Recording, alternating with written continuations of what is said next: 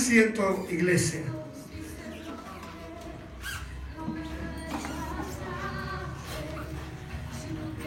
Bendito sea el Señor. Toda la gloria y toda la honra. Tomalo este parece. Toda la gloria es para Dios. Amén.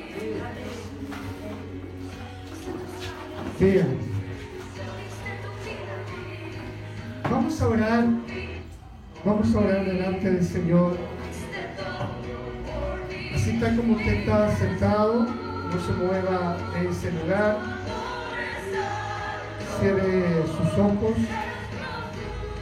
Si bajamos la música para poder interceder en esta mañana por cada uno de los que estamos aquí. Por su vida, por sus planes, por sus proyectos. Yo no sé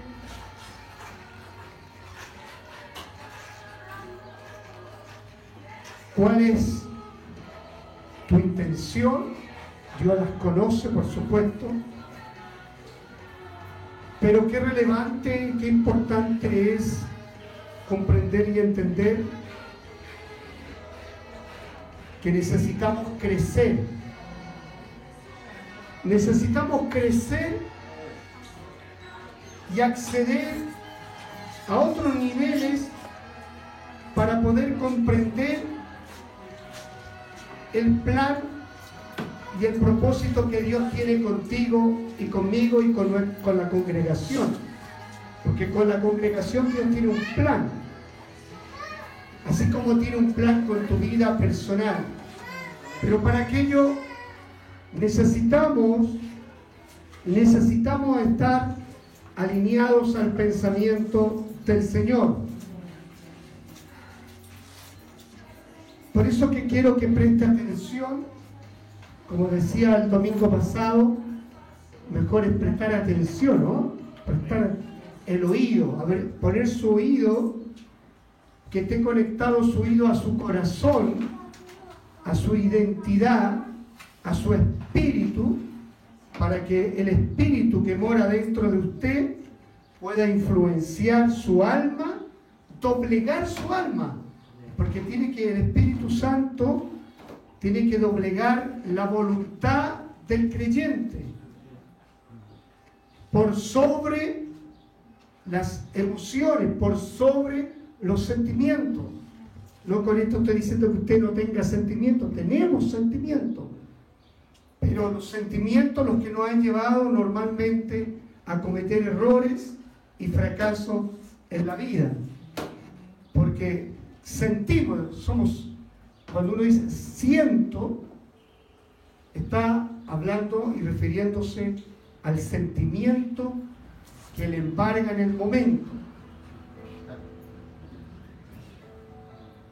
Uno tiene que decir, el Señor, el Espíritu de Dios me dijo. Ahora, para decir así con esa certeza y convicción, yo tengo que estar alineado a Dios, porque si no voy a estar hablando por mi propia cuenta que el Señor dijo y el Señor no lo ha dicho. Por eso que es importante todo lo que estoy hablando, el crecer, el crecer para saber que es Dios hablando por mí. Y aunque todo el mundo no te crea y todo el mundo se ría de ti, tú tienes la certeza de que Dios habla por medio de ti. Padre, en esta mañana hemos llegado a este lugar, casa de Dios, puerta del cielo, para adorarte, para reconocer que dependemos absolutamente de ti.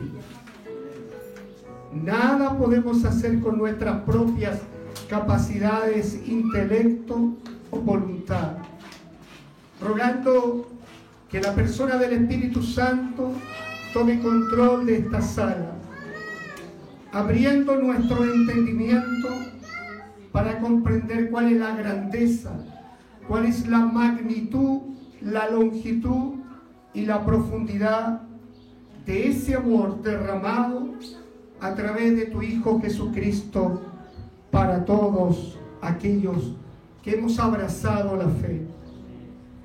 Ruego en esta mañana que tomes control de los niños, de nuestras emociones, y tú puedas enviar un rema que nos dirija, que nos instruya y que nos dé luz a nuestro andar.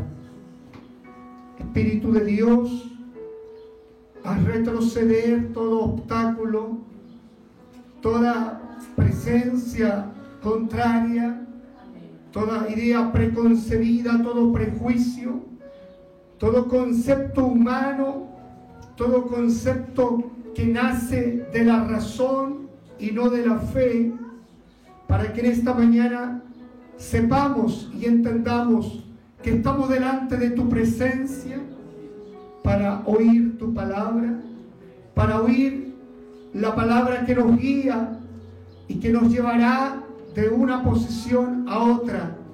Señor, háblanos, ministranos en medio de este tiempo y en medio de nuestra circunstancia.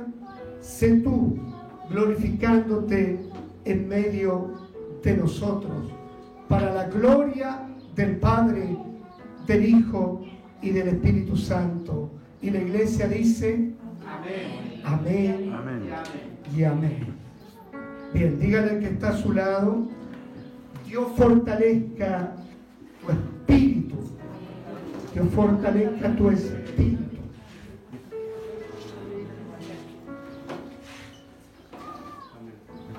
Bien, cuando hablamos de principios,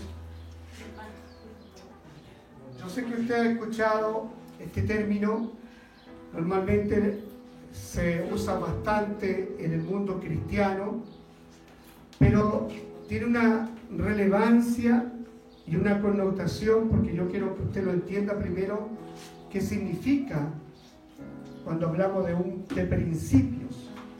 Ahí estamos hablando de verdades fundamentales de la escritura.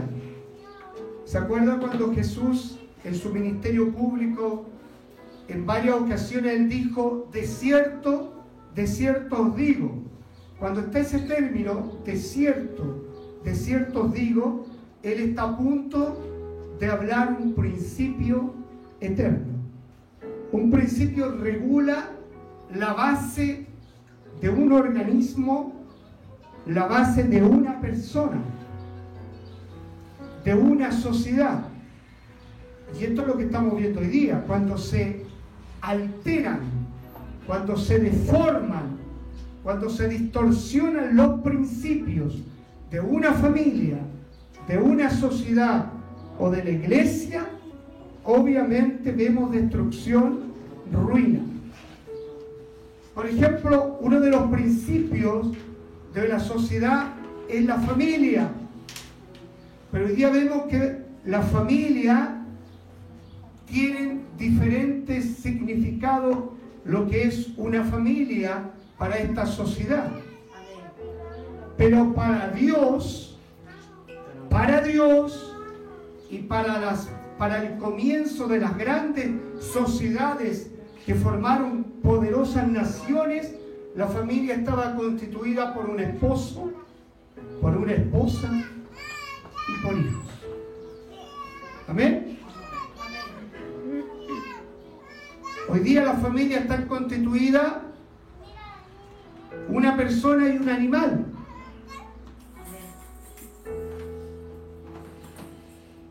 Dos hombres, dos mujeres. Entonces, obviamente, como se alteró un principio, un principio divino,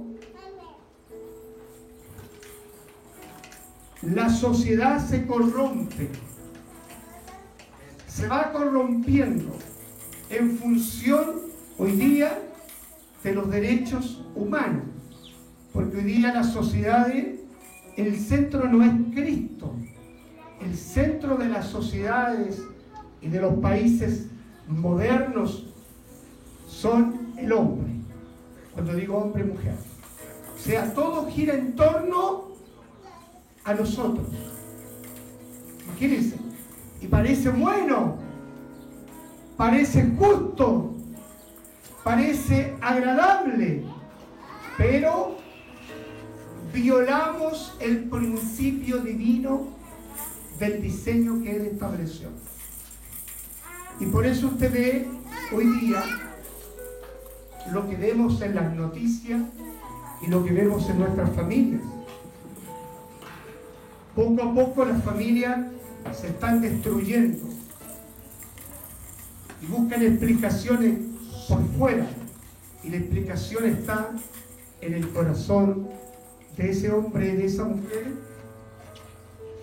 que no halló cabida para la palabra de Dios. ¿Ok? Entonces, dentro de la iglesia también tenemos principios. ¿Cuál es nuestro fundamento?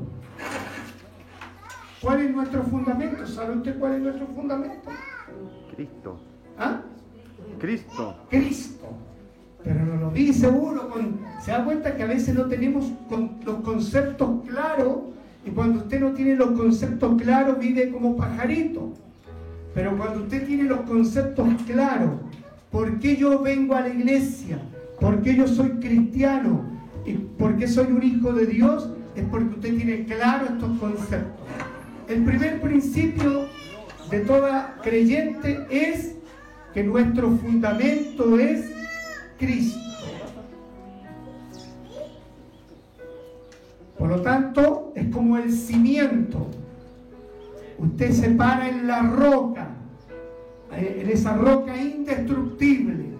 Y cuando yo estoy parado en la roca, no tengo ningún problema. Se puede mover el piso, pero la roca no se quebrará. La roca estará ahí permanente, sólida, consistente, para darme seguridad y confianza y posición porque estoy parado en esa roca. Si usted tiene otro cimiento, si usted tiene el cimiento, su trabajo, el dinero, su esposa, su esposo, la religión, el pastor o el hermano, usted se va a caer porque son todos que, aquellos que nombré y los que me faltan nombrar, no es sólido. Amén. Bien, ¿está claro entonces? ¿Ya sabe lo que es un principio? Los principios tienen que ver con la regulación, con una verdad fundamental que nos sostiene. Por ejemplo, ¿por qué a sus hijos sus hijos se sostienen en qué? En que tienen una verdad a la mamá y al papá.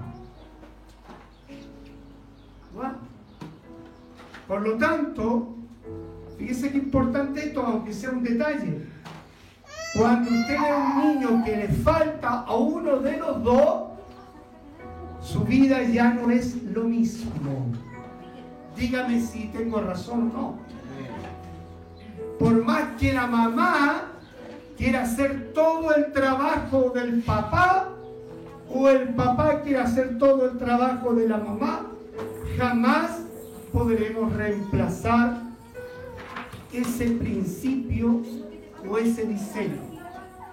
Por eso, vuelvo a insistir, nosotros le hemos dado un énfasis a la familia y un énfasis a los matrimonios con el diseño correcto, no con el diseño que yo quiero poner, sino el diseño que está en la palabra del Señor. ¿Para qué será esto? ¿Por qué el pastor quiere esto? No es que yo lo quiera, es que el Señor lo quiere. Porque de esa manera vamos a poner un poquito de sal y de luz a una sociedad amarga, a una sociedad entendida. ¿O no le da el gusto a usted ver a familias constituidas tomados de la mano junto a sus hijos saliendo por las plazas, por las calles? Da gusto. Aunque mi realidad es distinta, a mí me da gusto, yo me contento y me gozo a ver familias bien constituidas. Como me produce tristeza al no verlo. Si a uno le produce tristeza humano, ¿cuánto más al Señor? No era el diseño de Dios. Ahora no quiero que se sienta mal con esto porque a lo mejor usted puede estar viviendo una situación así. Pero usted llegó, llegó a, tiempo al Señor. Y aunque a lo mejor no va a poder inventar o remediar su pasado o su actual presente, le aseguro que va a tener un futuro distinto. Hay cosas que no se pueden inventar en la vida nunca. Pero usted va a estar en Cristo y va a poder cooperar y ayudar para que las generaciones nuevas puedan visualizar el diseño correcto con respecto al matrimonio. Se da cuenta que importante también es por la propia experiencia suya. Yo soy soltero, pero hablo del matrimonio. Fomento el matrimonio. Yo podría decir quédense como, como yo. Y no. Ahora, si alguien estuviera lastimada o lastimado por su pasado, Dios lo restaura. Pero ¿cómo lo restaura? Para que a través de lo que hace Dios con su vida hoy, usted pueda animar a los jóvenes a hacer las cosas bien. Y no, ser no tener amargura en su corazón y no cooperar ni ayudar a esos jóvenes para que formen familia.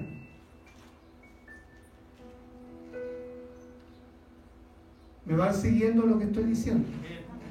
Porque muchas veces en, la iglesia yo veo esto, veo gente que en vez de animar a los jóvenes, los destruyen y les dicen, propios cristianos, yo he ido, sido testigo, no te cases. Bueno, salvo que sea una razón de peso, pero ¿para qué te vas a casar si vaya, vaya, vaya a estar a los tres meses separados? Un cristiano diciéndole a otro cristiano aquello. Entonces lo que yo puedo entender, puedo pasarme un montón de rollo que es lo que está pasando con ese cristiano. Envidia, celo, amargura, raíces profundas. Porque si dos jóvenes están en Cristo y han orado y han buscado los habilitadores apropiados, gloria a Dios. Y si yo puedo ayudar, mejor todavía. Y si la iglesia puede ayudar, mejor todavía. No sé por qué estoy hablando esto. No, nada que ver con, con lo que voy a hablar hoy día.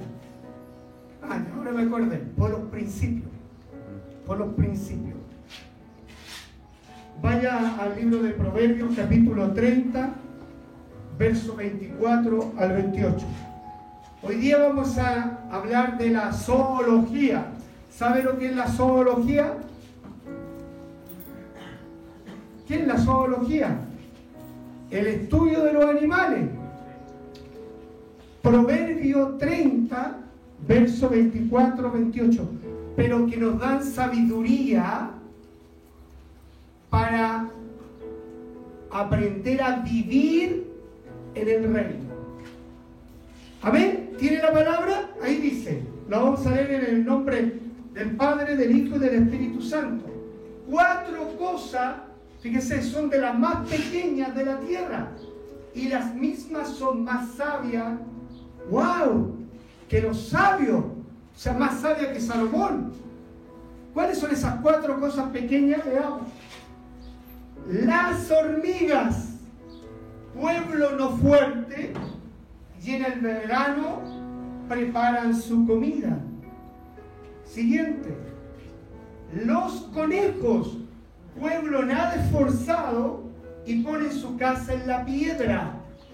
Tres, las langostas o saltamonte, nosotros le llamamos saltamonte, que no tienen rey y salen todos por cuadrillas.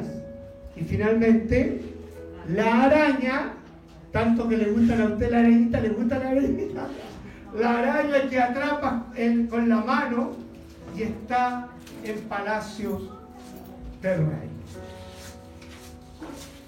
¿Qué insecto vamos a estudiar hoy día? Las hormigas, el animal, el conejo, las langostas o saltamonte y la araña.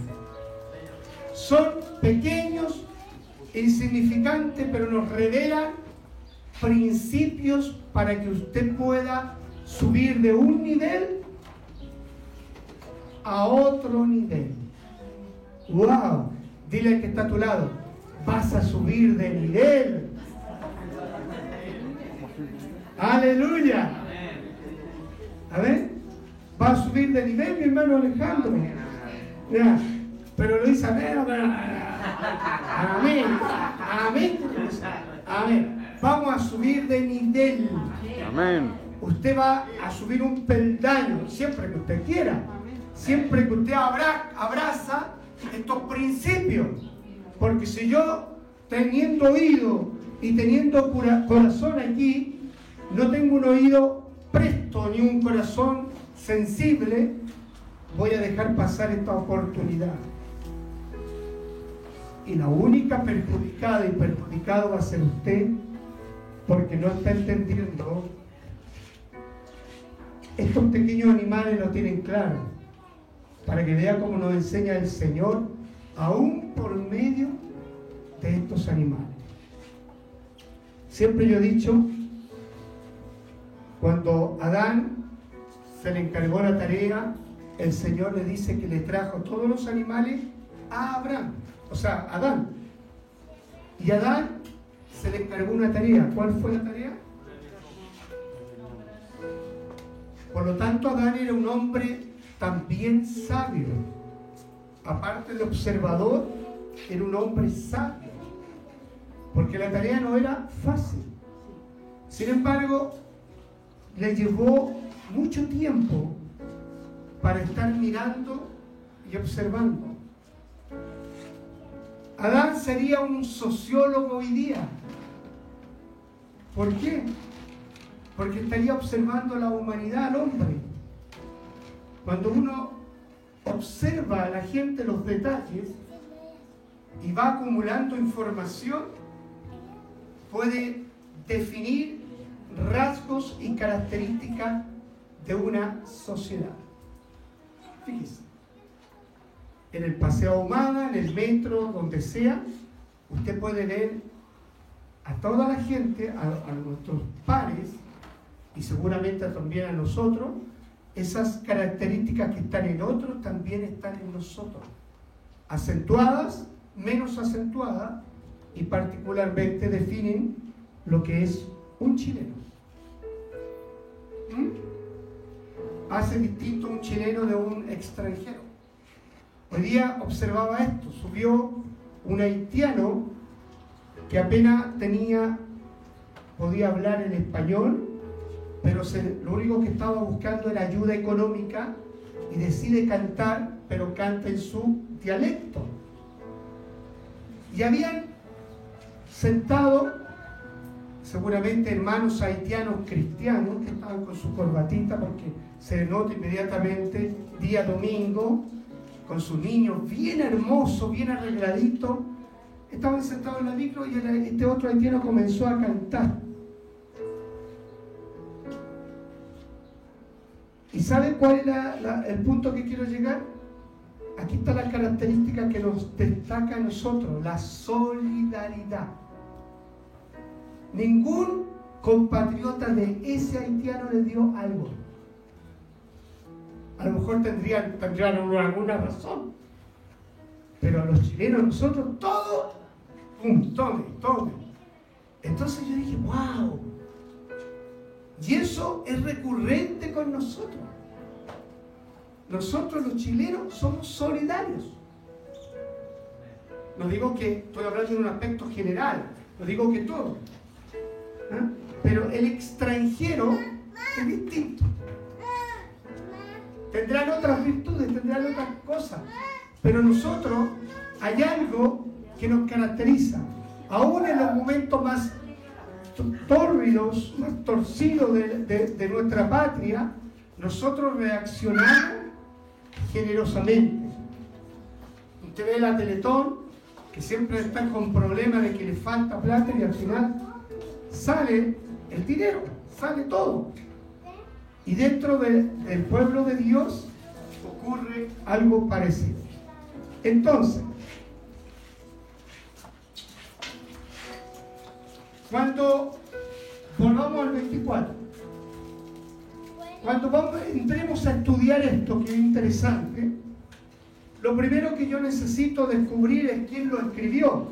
Esto está en el libro de Proverbios, pero no lo escribió Salomón, lo escribió un ismaelita de la descendencia de Ismael. ¿ah? Se llama Agur.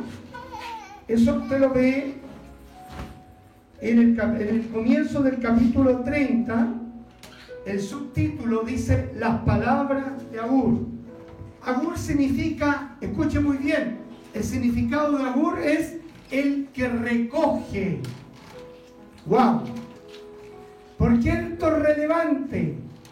Porque usted esta mañana tiene que solo recoger lo que Dios le va a dar. Amén. Si usted no recoge, pierde su bendición. Por eso que es importante que esté atenta y atento. ¿Ah? Así como Agur. Agur pudo escribir de estas características porque tenía una cualidad y una virtud en su nombre, el que recoge.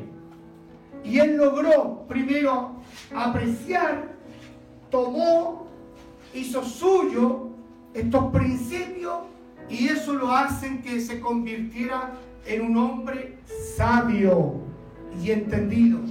Para que tú te conviertas en una mujer sabia, en un hombre sabio y entendido, tenemos que aprender cuándo es el momento de recoger. Ese es el tiempo de hoy día en el Espíritu. En el Espíritu usted tiene que venir a la iglesia a recoger. Y lo que recoge lo aplica y lo lleva a su vida diaria para que usted no tenga problemas ni dificultades en lo que tú estabas diciendo con respecto a lo que tú querías.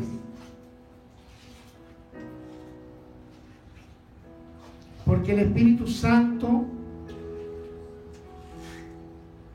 está en condiciones de revelarte todo lo que tú necesitas.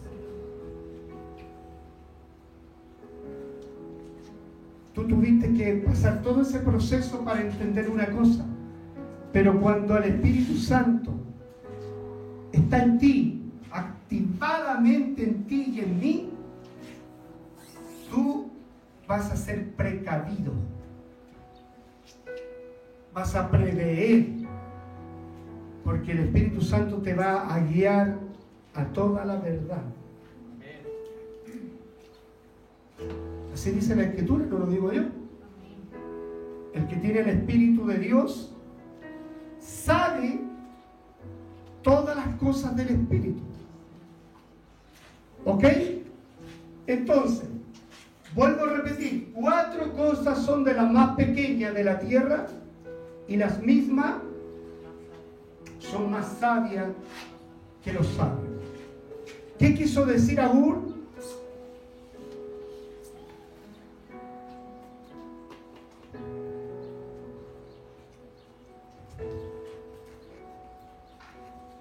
¿Hay alguien que pueda decir algo al respecto? ¿Qué quiso decir Agur ahí? Que hay que observar la naturaleza. ¿Ah? Que hay que observar la, la Que naturaleza. hay que observar el entorno. ¿Estamos de acuerdo? Como en nuestra vida, muy banal, ¿me escuchó? Banal, es decir, digo banal, que nosotros por la circunstancia en que estamos existiendo la humanidad, la humanidad corre, va para allá y para acá. Corre, pero no observa. Y yo pregunto, ¿por qué los cristianos tenemos que correr igual que el resto? Ahí hay un tema. Nosotros tenemos que ir en otra dirección. No como va la sociedad. La sociedad ya comenzó con la época de Navidad y a veces nos envuelve a nosotros también en eso. ¿Mm? ¿Se da cuenta? Nosotros vamos en otra orientación, entiéndalo. En otra orientación. Ojo con esto, eso no quiere decir que Dios no quiera que usted tenga casa, auto y que tenga una linda Navidad. No, no estoy hablando de eso. Estoy hablando de que la vida, la vida que transitas tú y yo, tiene una mirada distinta, más profunda, espiritualmente. Y no tan simplista como la sociedad hoy día vive. Bien, el libro de Proverbios es un libro denominado libro sapiensal que tiene que ver con la sabiduría. Escrito por Salomón, gran parte de este libro, pero también aparece Lemuel, Agur y otros autores más que son tan importantes y relevantes como Salomón. Y la característica principal de este libro es, escuche bien, darnos consejos sabios para los que son padres, para los que son esposo y esposa, para los que son hijos, para los pastores, líderes, en el fondo para todas las personas. Es uno de los libros más profundos, simple pero profundo, porque usted tiene consejos prácticos para vivir de una manera sabia. Entonces, también nos ayuda para administrar la vida. Miren qué importante. Este libro nos ayuda para administrar correctamente la vida. O sea, el que aplica estos principios tiene una vida con significado, con sentido y con profundidad.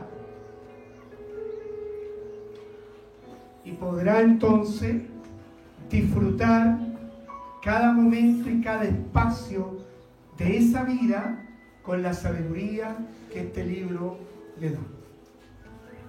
Yo sé que he hablado harto, pero ¿por qué esta introducción es importante?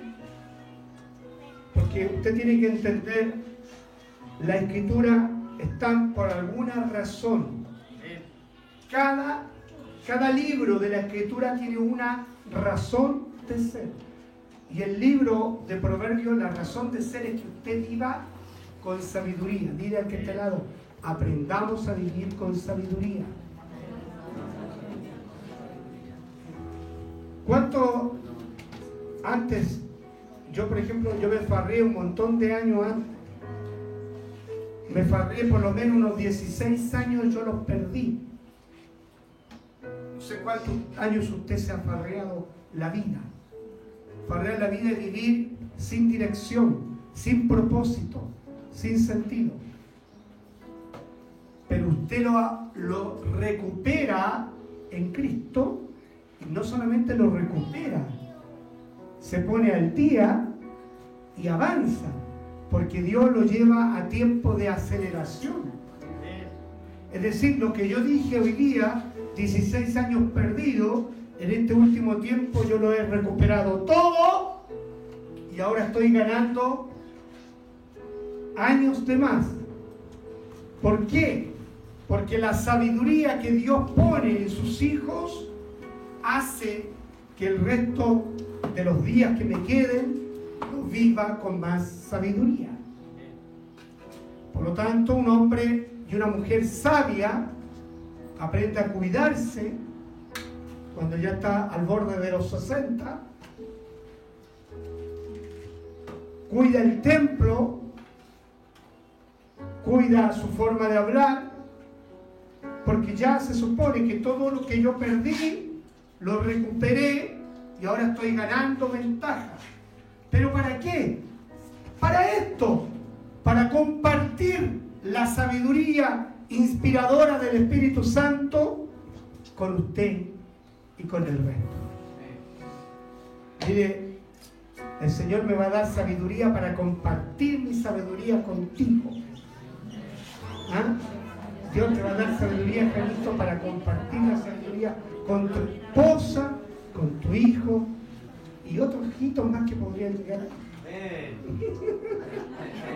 Díganme, pues. La, la, la flaquita. Todavía no dice nada, pero ya, ya. Por algo se va a venir. Algo se va a venir por ahí. Bien. ¿Cuántos quieren subir a otro nivel? Yo quiero subir a otro nivel. Yo no me conformo con el nivel en que estoy. Porque Dios es inagotable. Y Él quiere darte más de lo que hoy día ya tienes. Más. Vamos entonces al principio, a los cuatro principios. Verso 25, número 1. La hormiga, ¿qué dice? Las hormigas, pueblo no fuerte, y en el verano preparan su comida. Principio número uno, visión. Diga visión. Aquí yo le he enseñado el término de visión desde el punto de vista teológico general, pero aquí la visión está determinada, es ver el futuro antes de tiempo. Las hormigas, ¿dónde van a buscar comidita el día en el verano? En el verano se preparan para los inviernos que se le avecinan. ¿Ok?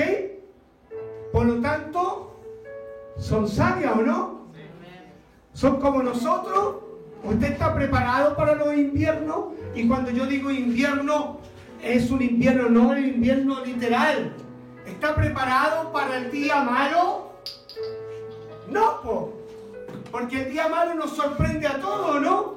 Usted esperaba algo y resultó otra cosa. Usted estaba bien, todo bien y de pronto le dicen una mala noticia y lo votan. ¿Se da cuenta? O sea, nos falta visión. Porque el día malo siempre puede alcanzarte. A mí me ha alcanzado día malo, pero no me ha pillado de sorpresa.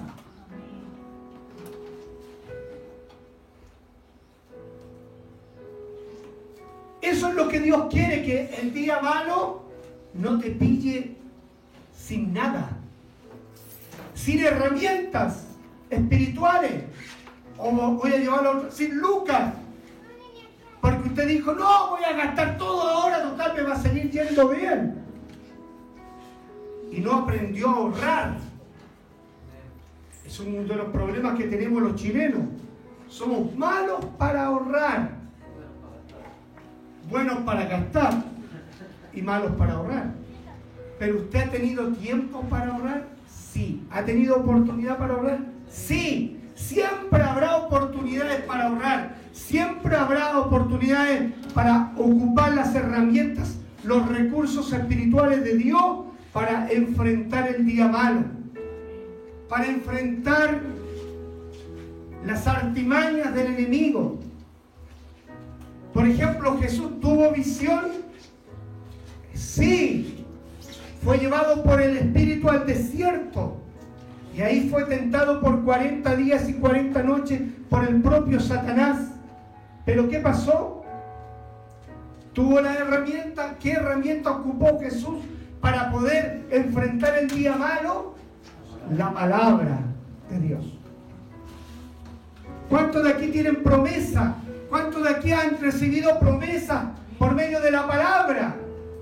Hay que ocupar esa promesa, hay que declararla, hay que confesarla, hay que proclamarla siempre para que se hagan evidentes y tangibles. Fíjese, las hormigas no siento un pueblo fuerte. Y el escritor habla de pueblo, qué interesante. No siento un pueblo fuerte en el verano se preparan. Diga. Prepararse.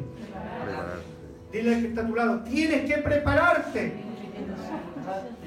Si tú vas a acceder a otro nivel, tú tienes que estar preparada para al otro nivel. Eso es lo que pasa con la prueba de actitud o la prueba, ¿cómo se llama ahora? Antes se llamaba actitud académica. PSU o PTU, mire que estoy, que, que pasado.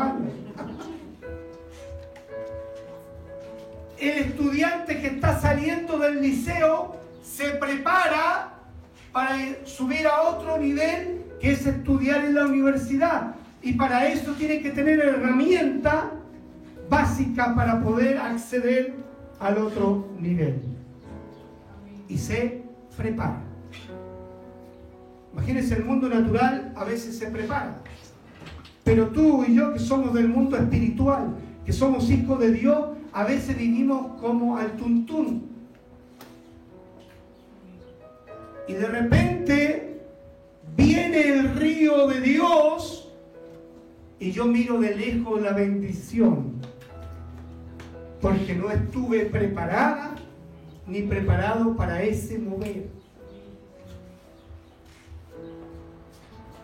¿Qué está quedando? ¿Qué está quedando para la iglesia? Está quedando el rapto. Y la pregunta es, ¿está cuidándose usted? ¿Está preparada, preparado para ese evento? ¿Qué está haciendo para ese evento? O yo lo veo lejano, lo veo, esto va a ocurrir en dos mil años más. Yo no sé cuándo va a ocurrir porque solo el Padre sabe cuándo va a ocurrir, pero la iglesia tiene que estar preparada como si este día fuera el último día de nuestras vidas. Por lo tanto, debo vivir en fe, en obediencia y en santidad. Ya no debo caminar sin fe, ya no debo ser desobediente y menos vivir sin santidad. Necesito, necesito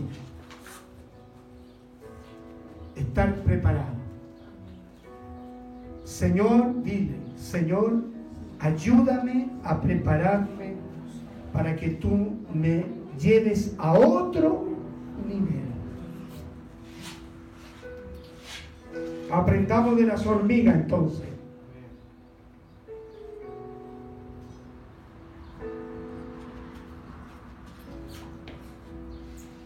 El secreto para acceder entonces a otro nivel es que yo me prepare en este nivel. Miren qué interesante. Para que yo pueda acceder a otro nivel, necesito prepararme en el nivel en que estoy. Pero el problema pasa que ni siquiera entiendo en qué nivel estoy.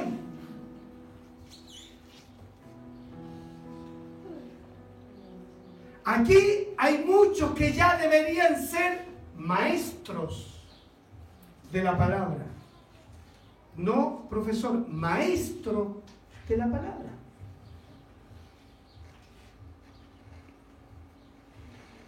Hay muchos aquí que ya deberían estar haciendo otras cosas y siguen en la misma melodía. Perdone que lo, que los diga así, pero abiertamente, porque es necesario que reaccionemos. Necesitamos, porque se vienen tiempos de gloria.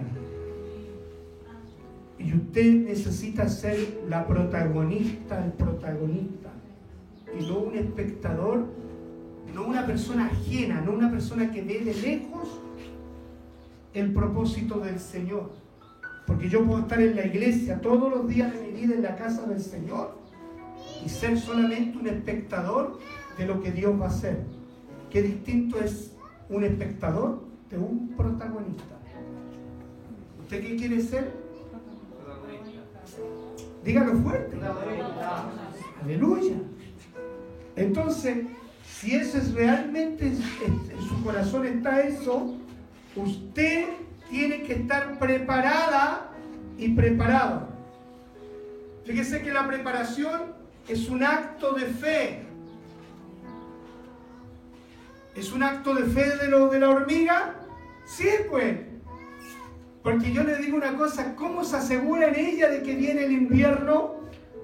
Supóngase que no venga el invierno, sigue el verano. Sin embargo, ella se prepara igual, pase lo que pase la temporada siguiente. Siempre será mejor prepararse que no estar preparado. Siempre será mejor tener un as bajo la manga que no tener nada. Yo sé que usted, porque yo lo vivido también, en mucho tiempo de, de mi vida, viví, es que estaba con números rojos, números rojos. En matemáticas me refiero en economía. No tenía ni uno en mi bolsillo, ni uno, ni uno, ni uno.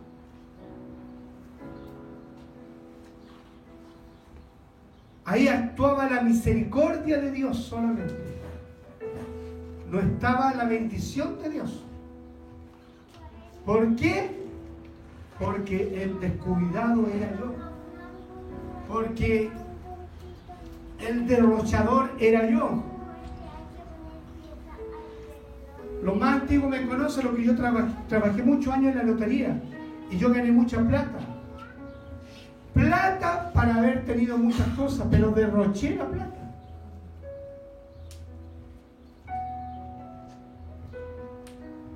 No valoré nada. Yo decía, soy joven total, qué sé yo. Y voté, voté, regalé plata. Hasta que llegó el día malo. En esa faceta. Y la sufrí. Porque eso me llevó a pedir prestado. Muchos de aquí saben. Mire, una cosa mala lleva a otra cosa mala. Fíjese cómo es. En mi condición, en mi condición de pastor inclusive, porque yo ya era pastor. Entonces, ¿qué pasó con eso? Que se ensució la obra del Señor por causa mía. Para mí fue un tremendo dolor con el Señor. No con las personas, sino con el Señor. Por haberle, haberle defraudado al Señor, haber ensuciado el nombre, ser uno más de tantos otros en la lista. En algún momento de mi vida, estoy hablando de ese momento de mi vida, ser uno más en la lista negra de tantos hombres y mujeres de Dios, que la gente esté hablando mal del Evangelio por causa de los errores de un hombre. Entonces aterricé, esa es la palabra, aterricé. Es como que aquí algo tengo que hacer con mi vida. Y comencé a trabajar los puntos débiles. El ver la razón, dónde estuvo el error. ¿Y sabe dónde estuvo mi error? Por eso yo le hablo de la emoción. De ser corazón de abuelito las emociones. Las emociones nos llevan a tanto fracaso, a tanto fracaso. Por querer ser bonachón, bueno, por querer que los demás te digan, ¡ay, qué lindo el hermano Mauricio! ¡Qué bueno! Porque eso significaba que también había necesidad en mí.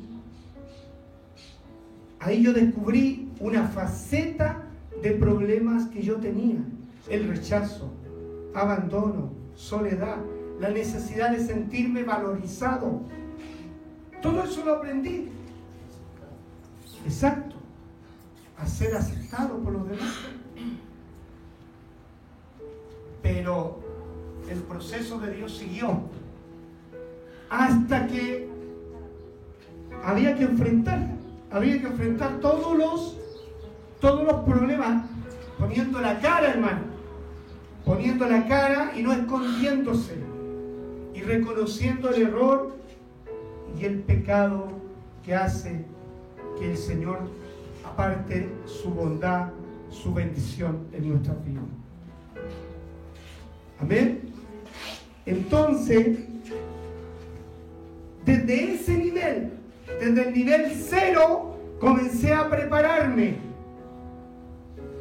Y cuando yo digo prepararme, hay que prepararse en toda la área, hermano, no en un área.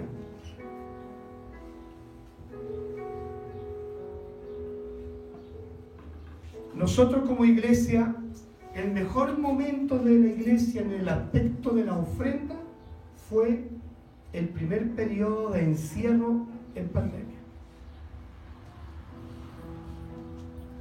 ¿Sabía usted eso? Aquí hay un miembro del directorio. ¿O no, mi hermano Carlos? No lo sabía. El mejor, ¿ah?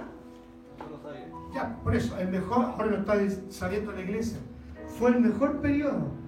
Y usted ya, si no nos congregábamos,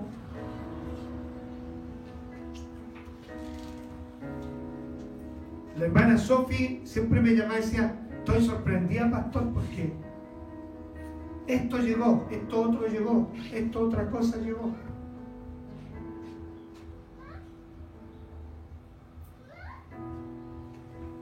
Ahora, ¿por qué fue eso? Eso es una muestra de un botón para ver, ahí Dios está hablando, Dios está hablando. Lo que es capaz de hacer Dios con su pueblo, a diferencia de lo que está ocurriendo en el resto del mundo. Dile que está a tu lado, el Señor te ama. Lo mejor está por venir. Por eso prepárate. Por eso que el primer principio es tener visión. Logra ver, logra ver que algo se viene antes de el rapto. Algo se viene glorioso antes del rapto. Usted y yo vamos a ser parte del último tiempo de gloria de la iglesia antes que la iglesia sea levantada. Pero tiene que estar preparada, preparado, tiene que estar alineado, tiene que estar caminando en fe, en obediencia y en santidad. O si no, lo vas a ver de lejos. No vas a ser parte de aquello. Y te aseguro lo que, te, lo que nos costaba, Génesis, lo que te costó eh, juntar a lo mejor unas monedas para poder comprar su autito, eso va a ocurrir en un tiempo breve. En un tiempo breve. Por eso vive hoy de una manera distinta. Vive hoy plantando para que cuando llegue ese momento coseches la abundancia de lo que Dios tiene para tu vida y para mi vida. Alabado sea el Señor. Lo que Dios quiere para ti es mucho más grande de lo que tú te imaginas. ¿Cuánto han visto? Yo he visto la hormiguita llevar una amiga. ¿Han visto? eh, Son capaces de llevar 20 veces más de su peso. ¡Wow! Son chiquititas, pero tienen punch. Y a veces usted ve la pura amiguita. Se me que me, río tanto. No la veo a la hormiga, veo a la pura amiga moviéndose. Digo, un milagro, no. Debajo de la amiga está la hormiga. Imagínate, así va a ser el peso de gloria sobre ti. Tú vas a cargar algo tremendo de Dios. Ya no te van a ver a ti, van a ver a Dios en ti. No te van a ver a ti, van a ver la gloria del Señor a través de tu vida. Porque en tu vida vas a cargar algo glorioso, como la hormiga. La hormiga yo no la veo, veo la miga. Por eso, el primer principio es fundamental. La visión nos lleva a una preparación. Si tú no estás viendo nada, dice el pastor, ¿qué estás viendo? ¿Cómo será posible esto? Se viene algo, te digo. Tú tienes que creerlo, abrazarlo, atesorarlo. Se viene algo para la iglesia, pero no es malo. Es el último mover del Espíritu Santo. Escucha, es el último mover. Porque Dios quiere enseñarle a la iglesia lo suyo, una, un poquito de gloria, de esa gloria eterna. Y quiere que tú la participes, así que prepárate para abrazar los recursos de Dios, para ser sabia y sabio en la administración de tus recursos. No es para codiciar, no es para es para dar, es para repartir, es para bendecir. ¿Entiende? O sea, usted y yo vamos a ser bendecidos, pero vamos a ser bendecidos porque también vamos a extender nuestras manos a las necesidades de la gente. Amén. Segundo principio, sigamos. ¿Cuál era el primero? Tener Visión. visión. Segundo, los conejos, pueblo nada esforzado. ¿Sabía que los conejos no se esfuerzan mucho? Pero ponen su casa la roca. Y la Biblia que dice que la roca es ¡Wow! Segundo principio, posición. Es sabio poner su confianza en la roca. Es de sabio depender solo de Cristo. Aleluya. Dile que está a tu lado, párate sobre la roca. Y pararse sobre la roca, que es la piedra principal, significa seguridad. ¿Qué podrá hacerte el hombre si Dios es contigo? No temas ni desmayes, porque yo estaré contigo a donde tú vayas, porque tú estás parado en la roca que es Cristo, estás parado en su palabra y en sus promesas. El que se para en su palabra, la palabra de Dios deshace todas las artimañas del diablo, todas las mentiras, todos los engaños que el diablo va a urdir para robarnos, para dividirnos, para engañarnos. Pero si tú estás parado en la roca y en su palabra, eso no va a ocurrir. Por lo tanto, permanece en la roca. El único que se puede mover de la roca es uno. La roca va a estar ahí inamovible. Ahí va a estar la roca, siempre. Pero yo soy el que me voy a parar hoy día aquí y de pronto me puedo arrancar de la roca. Por lo tanto, debo permanecer en la roca, aunque arrase, vengan los vientos, vengan los, días de oscuro, vengan los momentos más difíciles de tu vida. No salgas de la cobertura de Dios. No arranques, no abandones, no desertes. Párate en la roca. Párate en la promesa del Señor. Dale un besito al que está a tu lado. Dile, el Señor es bueno.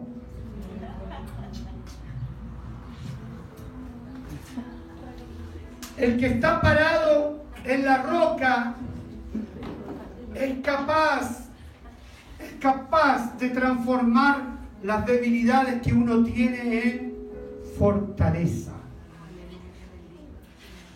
Corintios, segunda de Corintios capítulo 12, versos 7 al 10. ¿Qué dice?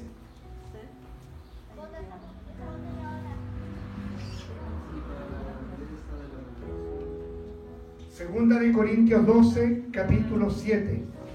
Y para que la grandeza de las revelaciones no me saltase desmedidamente, me fue dado un aguijón en mi carne, un mensajero de Satanás que me abofetee, para que no me enaltezca sobremanera. Respecto a lo cual tres veces he rogado al Señor que lo quite de mí. Y me ha dicho, bástate mi gracia, porque mi poder se perfecciona en la debilidad. Por tanto, de buena gana me gloriaré, más bien en mis debilidades, para que repose sobre mí el poder de Cristo. Por lo cual, por amor a Cristo, me gozo en las debilidades, en afrenta, en necesidades, en persecuciones, en angustia. Porque cuando soy débil. ¿y por qué Pablo decía eso? Porque estaba parado en la roca. Amén. Él estaba parado en lo sólido. Por lo tanto, sus debilidades fueron transformadas en fortaleza. Amén. Segundo principio entonces, ¿cuál es? Dígalo fuerte. Posición, ya tenemos dos. Uno, visión. Dos, posición. Sigamos. Veamos ahora el más interesante. Este me gusta mucho. De la Santa Monte. Y la arenita, los dos últimos. Los dos últimos son muy interesantes. Eh, Proverbios 30, 26.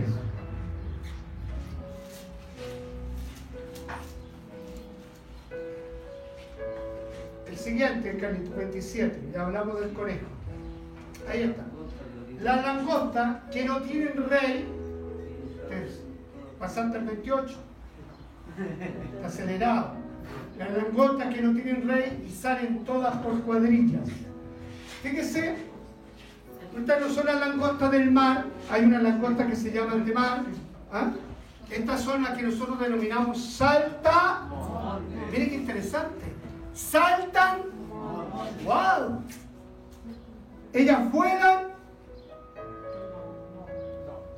Sí, vuelan. Vuelan y saltan. Tienen eh, seis patas y las dos patas, patas traseras son grandes, fuertes, musculosas. Con esas se dan el impulso para saltar. ¿Amén? Y tienen cuatro alas. Cuatro alas y seis patas. Pero la característica peculiar de la langosta o el saltamonte, su peculiaridad no radica en, el- en uno. Su fuerza radica principio de la unidad. Ellas son una plaga cuando se juntan, porque son miles, miles y miles de miles y se ve como una nube. ¿Ha visto cuando vio a Moisés usted ahí eh, en la televisión el, el capítulo de las plagas? Ahí se, se oscureció porque eran tantas y cuando son tantas arrasan los campos, arrasan con todo. Son peligrosas. Una no hace nada porque yo la puedo pisar. Un cristiano solo, fuera del cuerpo, fuera del cuerpo, fuera del cuerpo, no es enemigo para nadie. Pero la iglesia unida en fe, trabajando, aprendiendo a trabajar en equipo, es tremendamente poderosa como la langosta. Ellos por eso no tienen un rey. ¿Y sabe cómo se impulsan unas a otras? Venga mi hermana, vamos, seguro, somos dos langostas. ¿Ah? Una langosta y aquí otra langosta. ¿ah?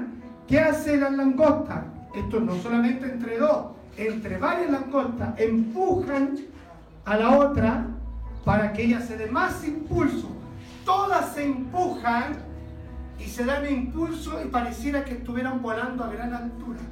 Ellas son capaces de dar un salto de 300 veces más alto que cualquier otro salto. Imagínense que son tremendas las langostas. ¿Cuál es el secreto y el misterio? Nosotros tenemos que empujar a algunos hermanos. Amén. Porque algunos, algunos langostinos por aquí, ya le cambié de nombre. Pucha, no lo mueve nadie. Hay que empujarlo para que todos empujándose los unos con los otros, avancemos y arra- arrasemos las obras del diablo. Amén. Principio número 3 entonces la langosta es el principio de la unidad. De aprender a trabajar en equipo. ¿A quién le cuesta trabajar en equipo? Levante la mano. Sea honesta y honesto. Ahí mi hermana levantó la mano. Esto se da mucho a veces también en la casa, hasta en los matrimonios. De repente el hombre quiere ayudar en algo, no te metas. Parece que es cierto. ¿ah?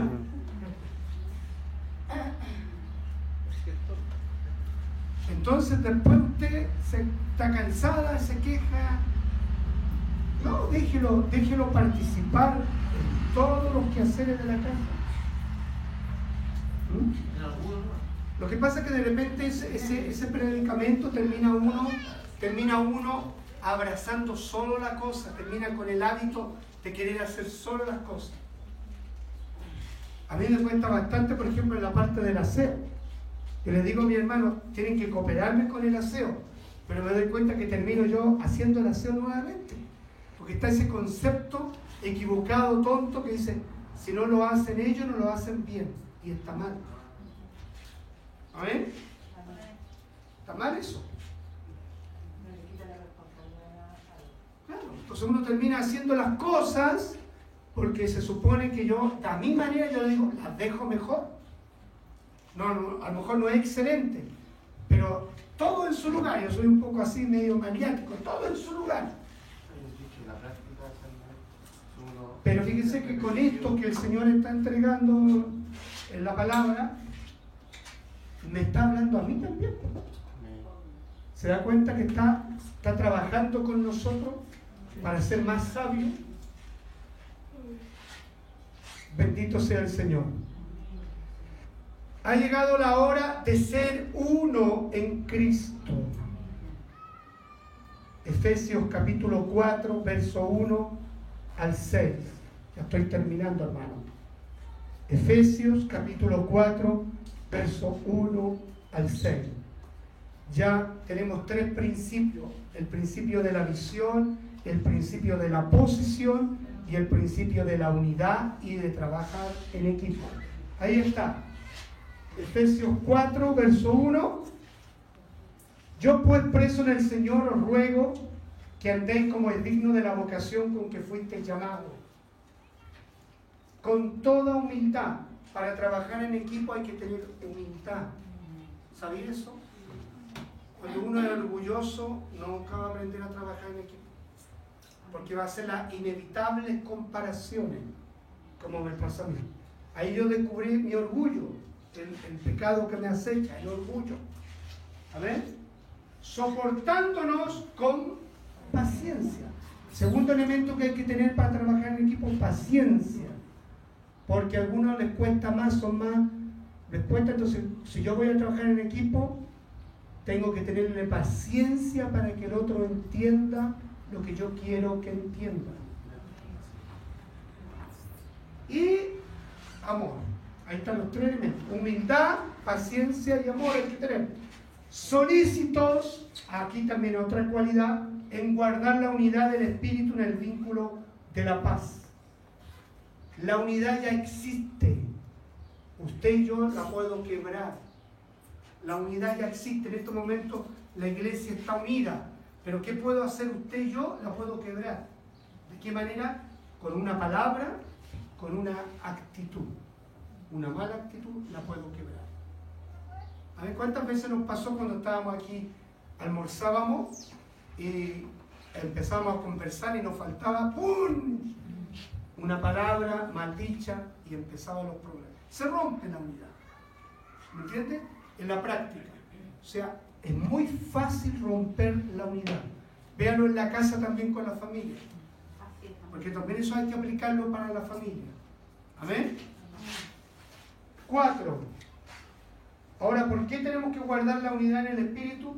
Porque somos un solo cuerpo, un espíritu, como fuiste también llamado en una misma esperanza de vuestra vocación. Miren lo que dice ahora, un Señor, todos tenemos un Señor una fe y un bautismo. Seis,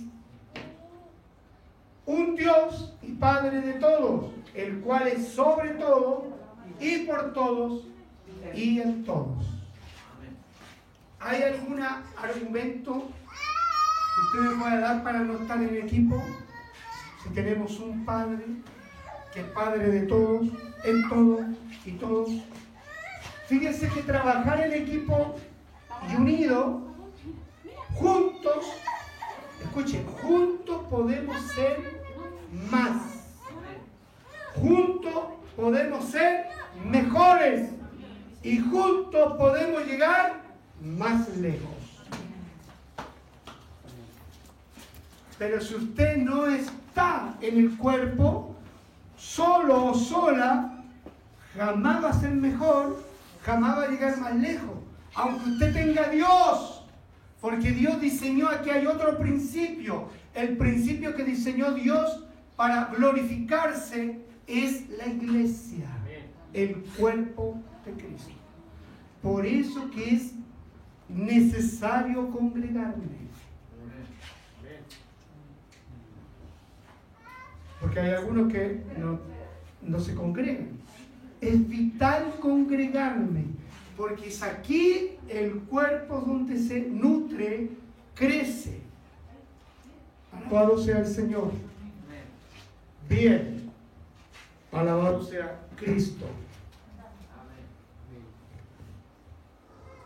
Hay otra cosa que la langosta aprovechan. No solamente se empujan, sino que aprovechan el viento a su favor. Miren que son sabias este, este insecto. Por lo tanto, ¿y usted tiene el viento en contra o el viento a favor?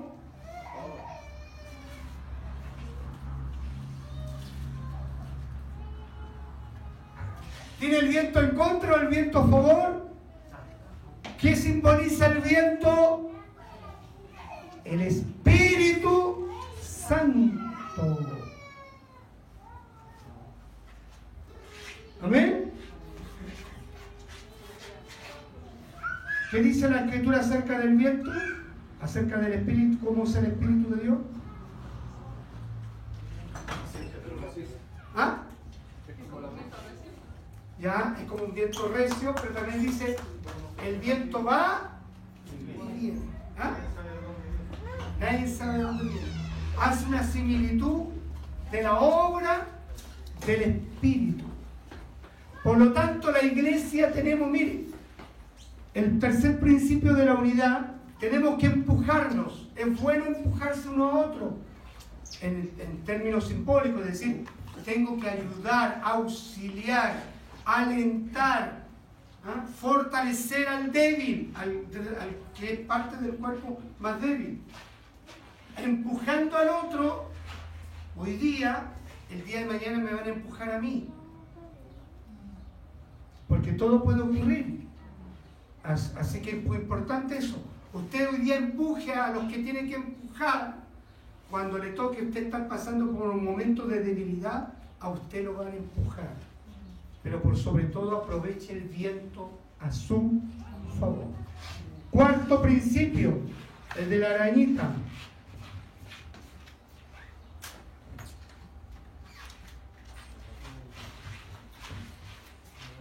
Proverbios capítulo 30, verso 28. La araña que atrapas con la mano y está en palacio de rey. ¿Qué nos dice con esto? Nada. Pero por eso es importante la zoología, el estudio de los animales, en este caso de un insecto. Las arañas tienen algunas virtudes. Todo su potencial viene de adentro, no de fuera. Fíjese, el león, el potencial del león está en las garras que las vemos, en los colmillos que los vemos y en la fuerza musculatura que él tiene el león. O sea, todas las cosas están por fuera, las vemos. Pero la araña, las cualidades y virtudes las, tiene, las fabrica desde adentro. ¿Qué fabrica? Seda, aceite ¿ah? y veneno. ¡Wow! No es que usted sea venenoso o venenoso, no. No me malinterprete. ya estaba con la cara yo. Señor, mire, la seda, ¿para qué? Eso que está dentro la fabrica la seda para hacer su tela de araña. Y la tela de araña le sirve para caminar, pero también le sirve para atrapar su comida. Porque los otros insectos que llegan a la tela de araña quedan atrapados, porque tiene una especie de pegamento. Y por lo tanto la araña, para poder moverse y no quedar pegada también en su propia red, fabrica un aceite. Y ese aceite se le pone en su, y pone en su patita y puede andar con facilidad por la tela de araña sin quedar atrapada. ¿Qué, qué, cosa más gloriosa lo que Dios hace. Pero a través de eso nos enseña. Y hay algunas arañas, no todas, hay algunas arañas que su veneno son capaces de matar a un hombre. Imagínense usted, una cosita tan chica tiene tremendo potencial.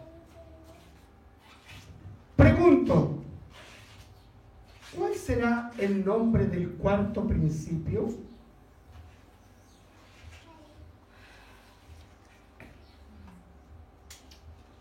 Lo dije dos veces. La fortaleza está en nuestro interior. Ya, pero yo dije otra palabra. Es un sinónimo. Aunque sea muy pequeña, tiene la fortaleza de eliminar a la gente muy grande. ¿ya?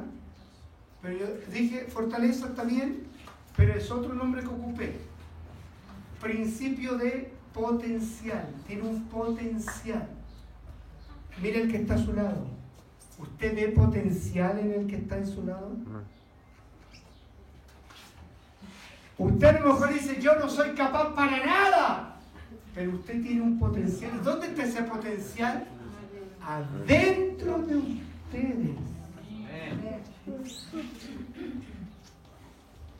El problema es que usted no se lo cree. Usted se mira en el espejo y se ve poca cosa, que no sirve para nada. O dice, jamás voy a predicar, jamás voy a poder hacer esto, jamás esto otro. Pero usted ni se imagina el potencial que usted tiene dentro de usted.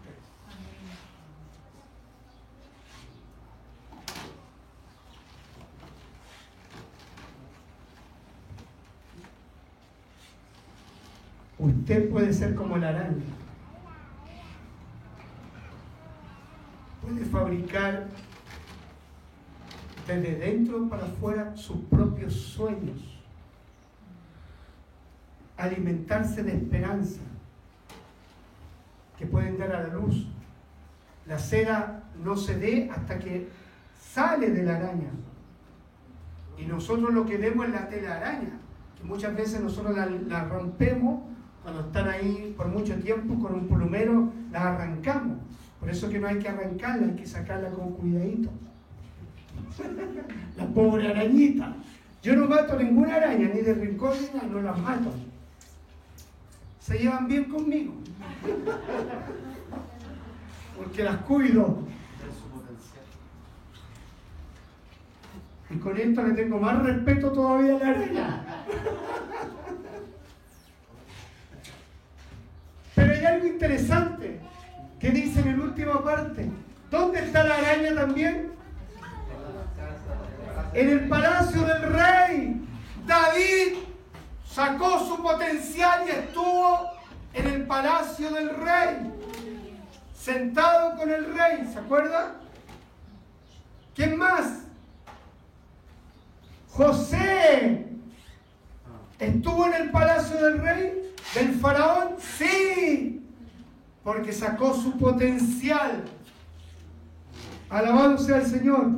Y tú y yo estaremos en el palacio del rey solo y cuando saques tu potencial de ti y de mí. Amén.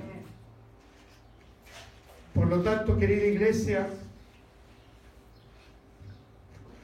la cera, el aceite, ¿y tiene usted aceite? Sí, por el Espíritu Santo. La unción está dentro de usted. El problema es que no la ocupamos. porque a veces ni siquiera tenemos idea si está o no está. Nos cuestionamos, ¿estará Señor dentro de mí? A lo mejor ya te fuiste. No, hermano, el Espíritu no se va. Del momento en que usted abrazó la fe, creyó, vino el Espíritu Santo a morar en usted y en mí. Hasta que Cristo arrebate a su iglesia. Por lo tanto, quiero que cierre los ojos y declare estos cuatro principios que usted ahora va a tener que aplicarlo en su vida. Principio número uno es tener visión. Principio número dos es tener posición. Principio número tres, ¿cuál es? Unidad y trabajar en equipo. Y principio número cuatro, potencial. Padre, tu palabra ha sido declarada. Y a través de estos versículos del libro de Proverbios, a través de las virtudes y características peculiares de estos animales, podemos entender que tú hiciste todas las cosas perfectas.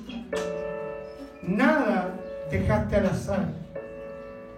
Y pusiste en nosotros las herramientas, las cualidades y las virtudes necesarias para convertirme en un ganador, en un hombre y en una mujer de Dios más que vencedor. Como lo dijo el apóstol Pablo, en Cristo todo lo puedo, porque Él me fortalece.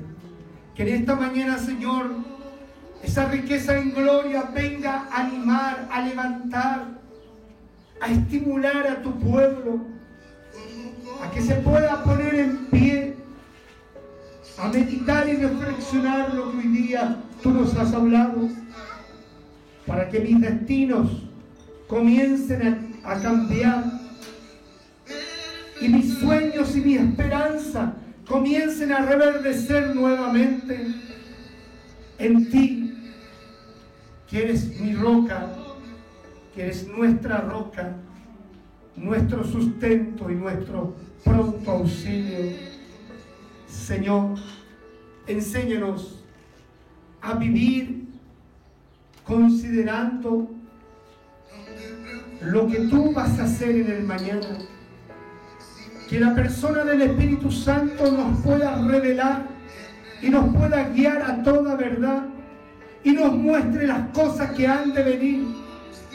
Pero para aquello necesitamos levantarnos en fe, en obediencia y en santidad para poder tener una comunión íntima, profunda con el Señor. Y una vez, Señor, que tenga esa visión de los sucesos que han de venir, pueda ser también motivo de bendición para aquellos que lo ignoren.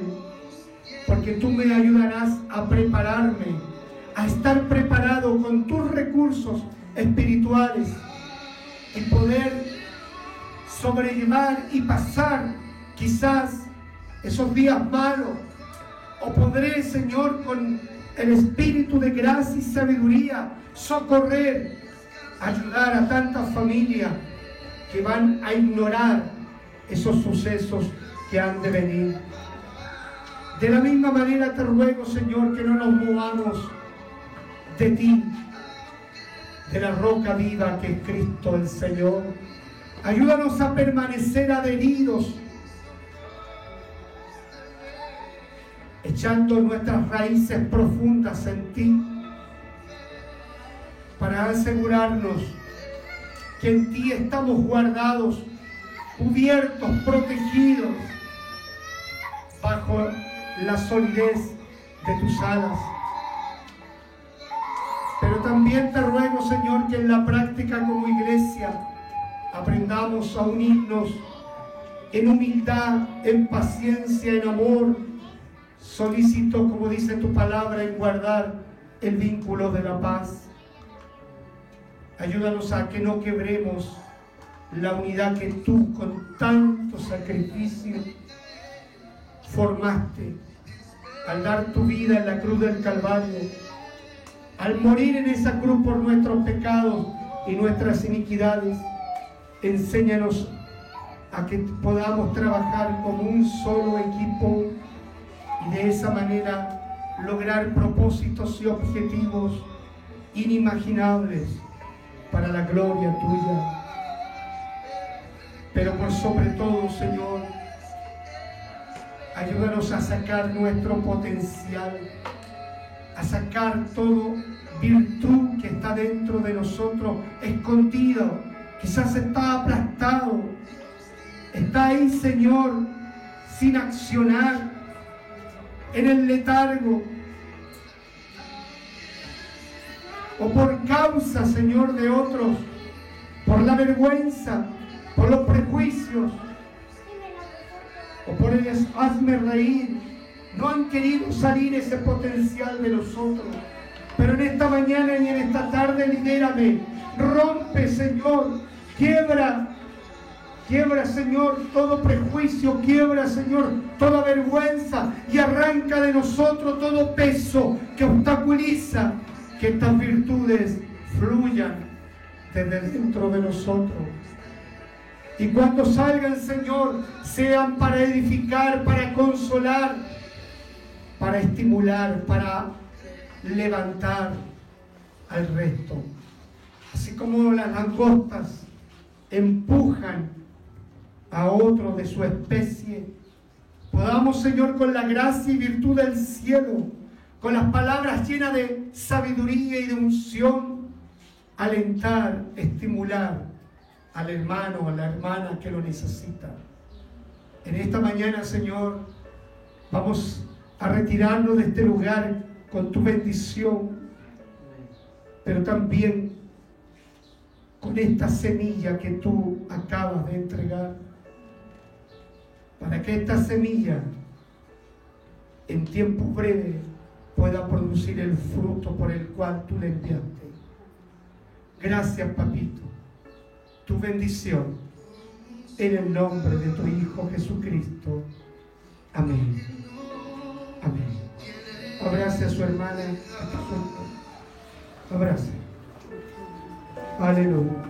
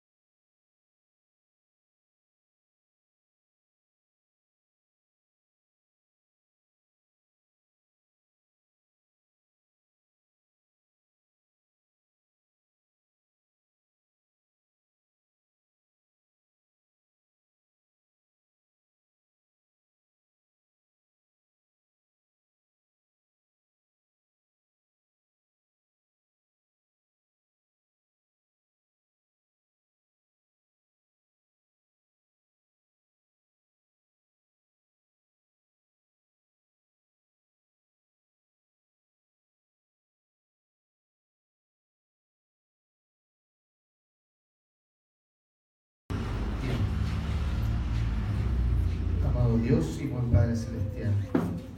Señor amado, en obediencia a ti, Señor, en esta hora, Señor, queremos orar por las ofrendas que llegarán hacia tus pies, Señor Jesús. Padre bendito, te pido que tú bendigas, Señor, esta ofrenda grandemente y que bendigas a todos aquellos que depositan, Señor, su ofrenda, Señor, en este cofre. Bendígalos grandemente, Señor Jesús. Bendiga a la alegre, Señor al que no tiene, Señor, en esta hora, Señor amado. Que por fe, Señor, puedan bendecir tu obra, Padre bendito.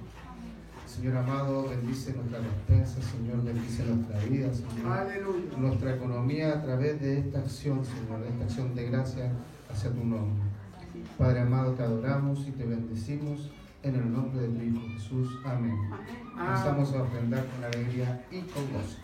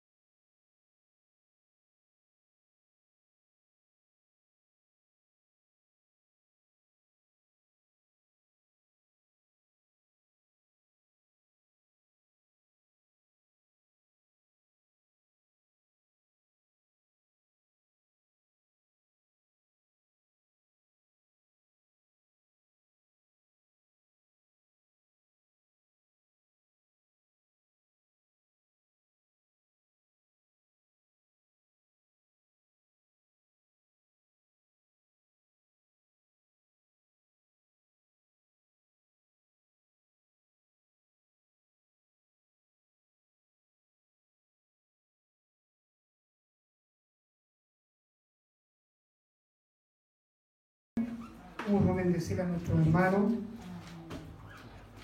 Gloria al Señor. Está ahí Carlito. ¿Es rojo, no? Sí. Mi hermano. Padre eterno, Dios Todopoderoso, te damos gracias por la vida de nuestros hermanos que en obediencia a tu palabra presentan los diezmos al alfolí. Ruego por su fuente de trabajo, prospérale, bendícele de una manera sobreabundante para que sigan practicando este acto de fe, de amor y de esperanza. Los bendecimos para tu gloria en el nombre de tu Hijo Jesucristo. Y la iglesia dice amén y amén. Bien, un aplauso fuerte.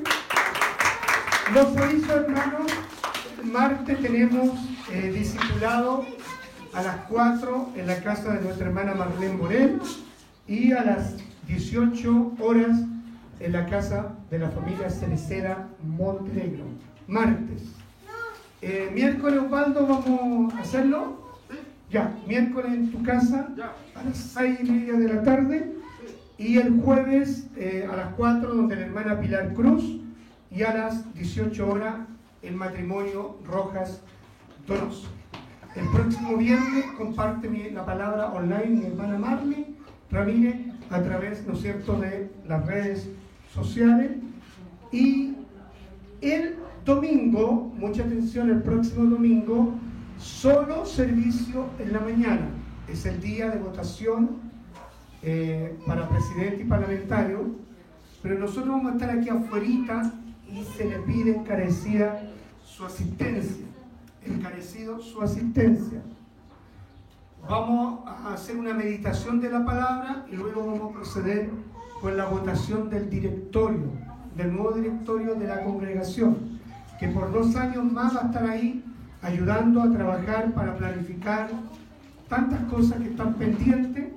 Eh, recuerde que el directorio antiguo ya terminó su periodo, por lo tanto hay postulaciones. Usted puede autopostularse, pero también alguien aquí puede nombrar a otro que sea candidata o candidato, pero se tiene que acercar al pastor y decirle, yo quiero postular al hermano tanto o a la hermana Tato. Por una sola persona puede usted hacer postulación. El próximo domingo, una vez que termine el servicio temprano, que va a durar media hora máximo, vamos a estar ahí. Usted va a tener un lápiz y un papelito chico donde va a poder, yo le voy a presentar los candidatos, van a salir adelante y usted va a poder votar secretamente por un, uno de esos candidatos. ¿Está claro? Ya. Hasta el momento hay cuatro, hay cuatro, necesitamos mínimo cinco. Hay cuatro postulaciones. Así que, por favor, yo necesito que usted se involucre en esto, porque es parte también de ser espiritual.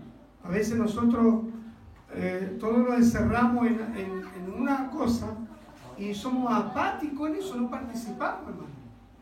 Yo veo mucho en esto que la iglesia después, eh, los problemas surgen justamente porque usted no es parte. Siéntase parte. No solamente somos llamados a creer, sino que somos llamados a pertenecer. Es como una familia. Por lo tanto, usted tiene derecho a voz y voto. Porque usted dice, descansa en que el otro lo haga. El otro lo va a hacer. No, hágalo usted también. Yo debería haber tenido aquí como 15 postulantes y hay solamente cuatro. Eso habla de cuatro personas que se han acercado solamente. Es bajísimo. Y eso habla por sí solo de su compromiso con la iglesia. Y eso es triste. Porque yo me puedo estar aquí toda la, toda la vida predicando, predicando de lo que significa el cuerpo de Cristo y usted no lo entiende. En la práctica no lo entiende. Entonces yo digo, entra por aquí, sale por allá. Pero si usted practica lo que está aprendiendo, va a tener días mejores. Y no solamente usted, todos vamos a tener días mejores. Yo voy a poder descansar en un equipo, porque yo le voy a preguntar a ese equipo que, está, que va a pasar adelante si va a tener el tiempo, porque yo voy a ser más exigente con ese equipo. Porque el, equipo anterior, ahí, ahí no va. ¿eh? Pero se supone que hay varias cosas que la iglesia podría estar haciendo. Postulaciones a proyectos. Imagínense, hemos perdido un montón de tiempo. Ver el asunto del sitio. Ahora yo voy a ir a ver un lugar con el hermano Francisco, después que termine el culto, pero no debería verlo yo. ¿Quién debería ver eso? El director. Pero como el director ya renunció, no puede operar el directorio. Pero me refiero al futuro directorio. Debe estar moviéndose en toda esta parte eh, logística de la iglesia, que es tan importante como la espiritual. Para mí, yo no separo como otras denominaciones entre lo espiritual y lo natural. Todo es espiritual, porque nosotros vivimos en el espíritu. Sí, que vivimos en el espíritu. ¿Ok? Así que espero que se me acerquen para que hagan sus postulaciones en secreto, calladito. Yo no, no les voy a decir quién, solamente el próximo domingo voy a invitar a las personas que fueron postuladas. Igual los van a saber esta semana, pero eso no. Yo se lo voy a decir el domingo próximo, cuando esté toda la iglesia, voy a decir, voy a llamar, hermano tanto, venga para acá. Y eh, usted va a conocer a los, que van a, a ser candidatos, y luego cuando lo vea toda la asamblea, la asamblea con un papelito, que vamos a tener un papelito, que vamos a pedirle a alguien que haga un papelito y unos lápices para que usted anote su voto por uno de los candidatos que esté acá. Las cinco primeras mayorías formarían el directorio, las cinco primeras mayorías. Y el directorio después se reúne en los cinco y ellos escogen quién es el presidente, quién es el tesorero, el secretario, el director. ¿Ok? Bien, póngase en pie, vamos a pedir la... ¿Cuál es su nombre, varona? Jessica. Jessica. Le damos un aplauso a nuestra hermana Jessica, bienvenida. Ahí la acompaña nuestra hermana Esteban Pérez, que ya estado en otra oportunidad con nosotros, pero la hermana Jessica, ¿cuánto le pidió? Cartagena. Cartagena, el pariente de... Bien, hermana. No de Serena. Mire, qué bien, pues bueno. Gloria al Señor. Bien, oremos al Señor. Padre eterno, Dios Todopoderoso, te damos gracias en esta mañana por la gran oportunidad que nos diste de estar en tu presencia, de poder par- compartir la comunión plena, verdadera contigo y con la hermandad y por sobre todo, Señor, recibir el consejo y la instrucción de tu palabra. Permite que ella quede anidada en, el corazón de tu pueblo y pueda dar el fruto por el cual tú la enviaste. Señor, al retirarnos de este lugar, te rogamos que tú extiendas tu mano poderosa y derrama tu unción y tu bendición sobre nuestras vidas para que nos retiremos con paz y con la mano eh, prosperada de tu buena voluntad para con tu pueblo. Bendice a tu iglesia en el nombre del Padre, del Hijo y del Espíritu Santo. Amén y amén. Demos la gloria al Señor. Gloria a Dios, gloria a Dios, gloria a Dios. A las 7 de la tarde sube el video del hermano para los que quieran verlo nuevamente.